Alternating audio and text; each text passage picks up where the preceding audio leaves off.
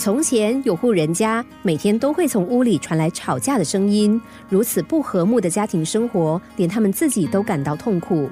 当他们发现隔壁邻居一家人居然可以每天都传出笑声，一家和乐的过日子的时候，不禁十分羡慕，认为他们一定有特殊的秘诀。于是，这家爱吵架的女主人就到隔壁请教家庭和睦的方法。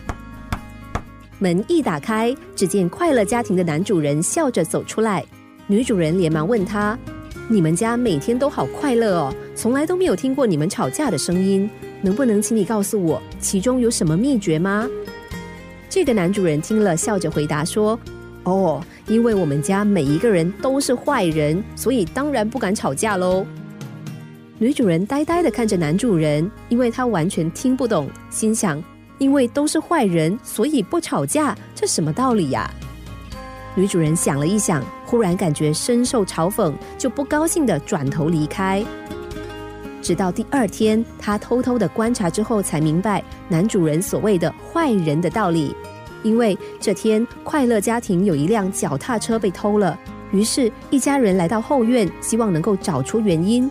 结果，他听见他们的对话，竟然是这样的：一个说：“哎，都是我的错，居然没有把大门关好。”另外一个声音则是：“不不不，不是你的错，都是我忘了锁门，是我害了大家。”接着，另一个人又说：“是我的错啦，都是我把车子放在院子里，才会被小偷轻易偷走的。”听他们抢着承认犯错，女主人终于明白，原来所谓的坏人就是承认自己犯错，并体谅其他人的疏忽。如此一来，一家人的心就不会被这么一件小事干扰。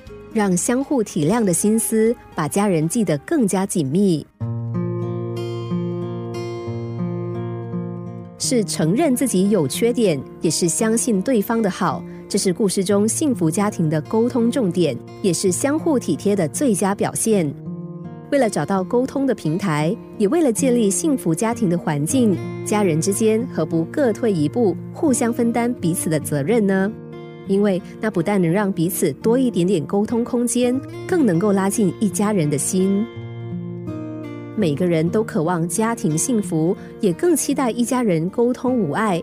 所以，别再等待家人的明白，而是要从我们自己开始做起，学会体贴分担，听见家人们对你的真正心意，那么你自然就会获得其他人的相同对待。